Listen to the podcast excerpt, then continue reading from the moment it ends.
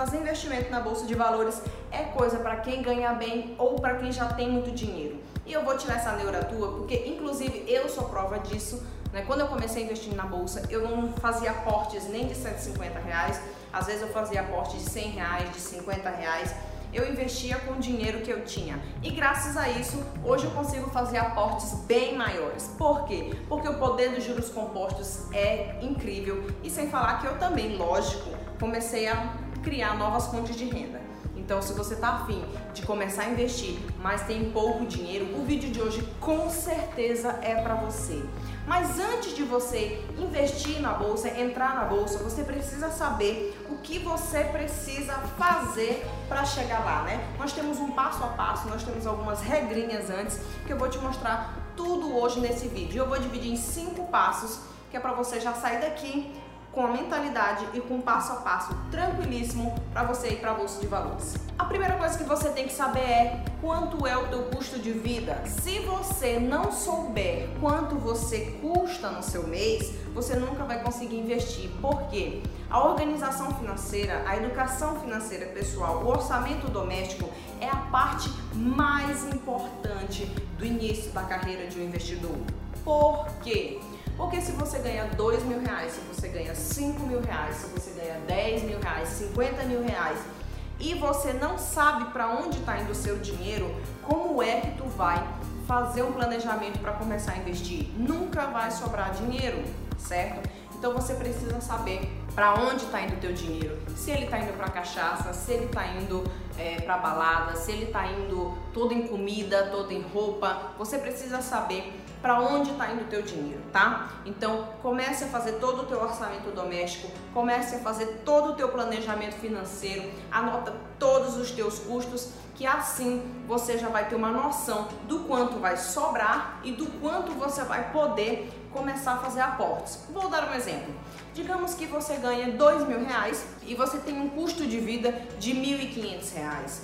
Então esses 500 reais que você sabe que vai sobrar, se você deixar ele na sua conta corrente, certamente vai aparecer uma promoção, certamente vai aparecer uma balada que você vai ficar na tentação de ir, certamente você vai gastar com comida. Então, já que você sabe que o seu custo de vida é R$ 1.500, pega logo esses 500 reais e joga para a corretora, que é o que a gente vai falar agora. A segunda coisa que você vai precisar fazer, bebê, é abrir uma conta em uma corretora. Se você não abrir uma conta em uma corretora, você não vai conseguir fazer investimento nenhum, tá?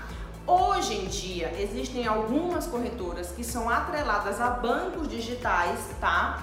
Que no caso você abrindo a conta, você já está abrindo uma conta na corretora dela também. Só que é muito importante te dizer, te lembrar de que é muito importante que você abra uma conta em uma corretora independente, tá bom? Não abra conta na corretora atrelada a banco, exceto uma que eu conheço, eu posso falar por essa uma, que é uma conta atrelada em um banco digital. Agora esses bancos físicos eu te confesso que eu já fiz isso, né? E me ferrei, as taxas são altíssimas, o lucro da gente é reduzido, então não cometa esse erro. Abra uma conta em uma corretora independente, tá bom? Qual a melhor corretora? Depende muito. Existem uns critérios que você precisa saber. A primeira delas é saber se ela é uma corretora que está dentro das normas da B3, tá? Então, para você saber disso, você vai lá no site da B3 e confirma. Mas as mais famosas, elas são sim todas regulamentadas pela B3.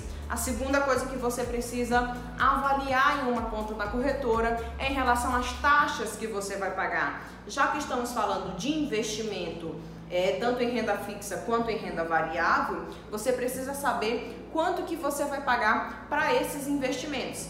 Hoje em dia existem muitas corretoras que já estão te isentando de taxas de corretagem para Tesouro Direto, para CDBs, para fundo imobiliário, para debenture, para LCI, para LCA. Isso é muito bom. Isso é um avanço imenso pra gente, porque quando eu comecei a investir, nada disso era grátis. Aliás, Tesouro Direto já era grátis, tá? Mas fundo imobiliário eu já paguei várias vezes para poder investir em fundo imobiliário. Então você que está entrando agora no mercado, você já vai pegar essa vantagem aí. Vale lembrar que não são todas as corretoras que têm essas vantagens. Você precisa avaliar. Mas hoje em dia existem algumas corretoras que até para ação em relação ao swing trade ou buy and hold, né? Você consegue fazer aportes sem pagar taxa de corretagem. Então, então você que está entrando agora já está pegando uma fase muito tranquila em relação à corretora, né? A concorrência está muito acirrada, então já tem várias corretoras aí que estão te dando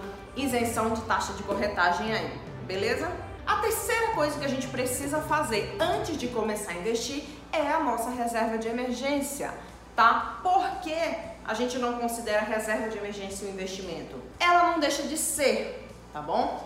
Só que a gente precisa é, olhar para a reserva de emergência não como um investimento, mas como uma segurança. Ela entra na parte de investimento na hora que você vai avaliar onde você vai colocar o seu dinheiro. Então, é na poupança? Claro que não. Já falamos sobre isso várias vezes. Se você tem dinheiro em poupança, você não está investindo, você está perdendo dinheiro. Mas por que é importante você ter a sua reserva de emergência? Que é para quando você for partir para a renda variável, que eu quero que você vá para a bolsa sem seguir tendências e dicas quentes de blogueiros por aí, tá bom? Você já tenha uma segurança. Por quê? o que está acontecendo de gente que está colocando seu dinheiro todo em ação e todo em fundo imobiliário e fazendo reserva de emergência em fundo imobiliário não está escrito. Isso é um perigo muito grande. Isso, a facilidade de você falir é imensa, tá bom? Então, se você está colocando todo o seu dinheiro na renda variável, muito cuidado com isso. Reserva de emergência precisa estar na renda fixa agora é a hora de você começar a investir. Mas para você começar a investir, saiba exatamente quais são os riscos que você está correndo, quais os tipos de investimento que você está fazendo. Muitas pessoas, por estarem assistindo vídeos de canais, por estarem seguindo tendências, dicas quentes, menosprezam ou não simplesmente não sabem os riscos daquele investimento que está fazendo. Então, eu vou até te fazer uma pergunta. Se você é um investidor de pirâmide, você, quando está entrando em uma pirâmide, você sabe o risco que você está correndo, que o risco é perder todo o seu dinheiro. Por que então você não está avaliando os riscos do seu investimento em ação? Tá? Isso está acontecendo muito, isso está se tornando uma coisa muito preocupante. A maioria das pessoas estão tirando dinheiro da renda fixa para ir para a renda variável, estão tirando dinheiro da reserva de emergência para ir para a renda variável. Essa não é a melhor forma de você fazer um investimento de sucesso. Avalie muito bem os riscos de cada investimento, quais são os prazos de investimento, quais são as possibilidades de ganho, qual comportamento você deve ter para cada situação de mercado, qual a rentabilidade qual o prazo de retorno, tudo isso você precisa avaliar. A outra coisa que você precisa saber também é ter uma continuidade de estudo, que inclusive agora já está saindo as inscrições da turma de mentoria do mês que vem agora. Então, se você está afim de encurtar o seu aprendizado em, em relação a investimento em fundo imobiliário, ações e de brinde você vai aprender a fazer toda a sua reserva de emergência.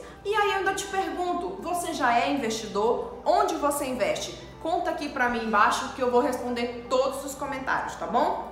Um beijo e até a próxima!